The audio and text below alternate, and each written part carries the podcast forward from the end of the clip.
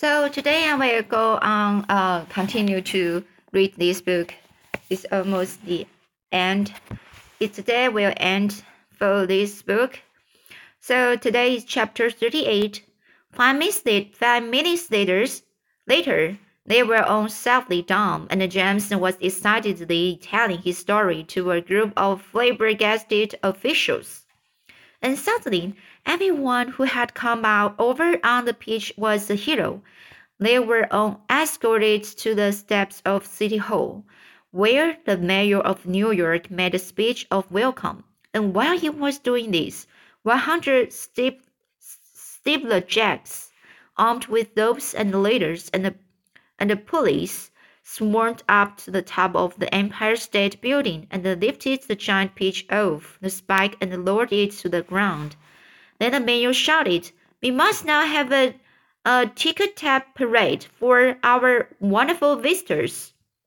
And so a procession was formed in the leading car, which was an enormous open uh, limousine, said James and all his friends. Next came the giant peach itself, manned with cramps and hooks, and quickly hoisted, hoisted it onto a very large truck, and there it now sat, looking just as huge and proud and brave as ever. There was, of course, a bit of hole in the bottom of it where the spike of the Empire State Building had gone in. But who cared about it? Or indeed about the peach juice that was dripping out of it onto the street. Behind the peach, skid, skidding about all over the place in the peach juice, came the mayor's limousine, and behind the mayor's limousine came about twenty other limousines, limousines carrying all the important people of the city. And the crowds went wild with excitement they leaned out of the windows of the skyscrapers, cheering and yelling and screaming and clapping and throwing out bits of white paper and the ticker tape. And James and his friends stood up in their car and waved back at them as as they went by. Then a rather curious thing happened. The procession was moving slowly along Fifth Avenue when suddenly a little girl in a red dress ran out from the crowd and shouted, Oh, James, James, could I please have just a tiny taste of your marvelous speech? Sorry, marvelous peach? Help yourself, James shouted back. Eat all you want. It won't keep forever anyway. No sooner had he said this then about fifty other children exploded out of the crowd and came running onto the street. Can we have some too? they cried. Of course you can, James answered. Everyone can have some. The children jumped up onto the truck and swarmed like ants over the giant peach, eating and eating to their hearts' content. And as the news of what was happening spread quickly from street to street, more and more boys and girls came running from all directions to join the feast. Soon there was a trail of children a mile long chasing after the peach as it proceeded slowly up Fifth Avenue. Really, it was a fantastic sight. To some people, it looked as though the Pied Piper of Hamelin had suddenly descended upon New York, and to James, who had never dreamed that there could be so many children as this in the world. It was the most marvelous, marvelous thing that had ever happened. By the time the procession was over, the whole gigantic fruit had been completely eaten up.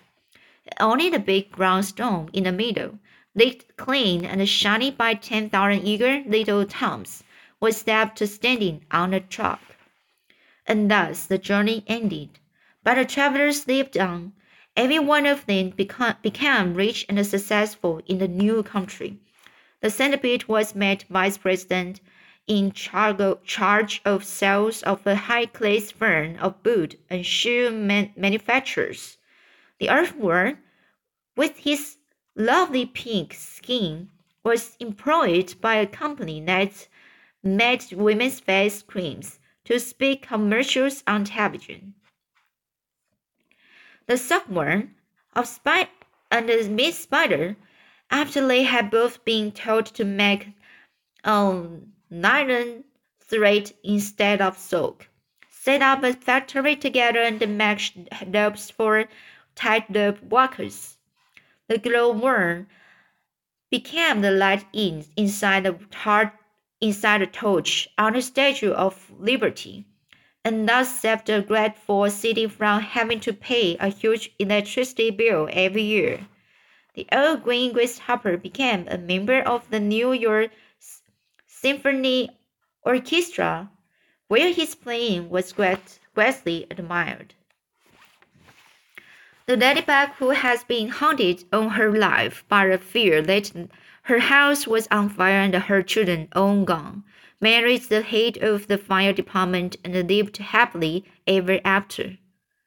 And so far the enormous peach stone, it was set up per, per, um, permanently in the place of honor in Central Park and became a famous um, monument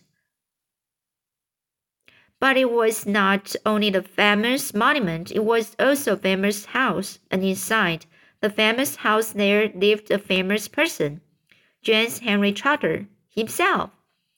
And all you had to do any day of the week was to go and knock up upon the door, and the door would always be open to you, and you always be asked to come inside and see the famous room where James had first met his friends.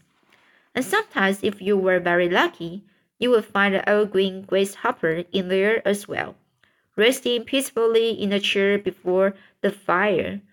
Or perhaps it would be the ladybug who had dropped in for a cup of tea and a gossip, or the centipede to show off a new batch of particularly elegant boots that he had just acquired. Every day of the week, hundreds and hundreds of children from far and near came pouring into the city to see the marvelous peach stone in the park. And James Henry Trotter, who once, if you re- remember, had been the saddest and loneliest, loneliest little boy that you could find, now had won all the friends and the playmates in the world. And because so many of them were always begging him to tell and tell again the story of his adventures on the beach. He thought he would be nice if one day he sat down and uh, wrote a book. So he did, and that is why you have just finished reading. So now, the is the end of this uh, book. So, uh, I think it is very um a funny, interesting book for children.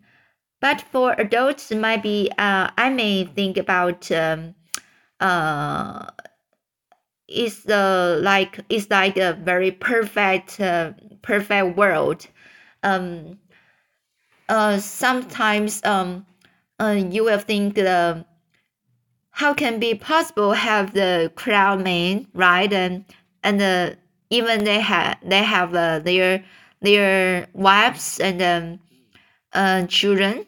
So it's very uh, need to uh, have uh, some creative thought and for children and it will be better for to to let them imagine the the world so uh, for adults, they might be, they might be, um, uh, they might be, um, impossible for for themselves. for me, that that, uh, sometimes, uh, for example, for the James, uh, he's uh, just a kid, right? And and how can it possible, uh, flying from uh, England to uh, America uh, just uh, from the seagulls and uh, they even can cross the Atlantic Ocean. So it's very amazing. I, I think so that. Um, so okay, and this book uh, you can learn some very uh, childish um, uh, imaginary, right? And so uh, it's a, still a very good bo- book for children. And uh, some uh, adults maybe will will like it, right? so, okay, so let's see today. I will share some other book next time.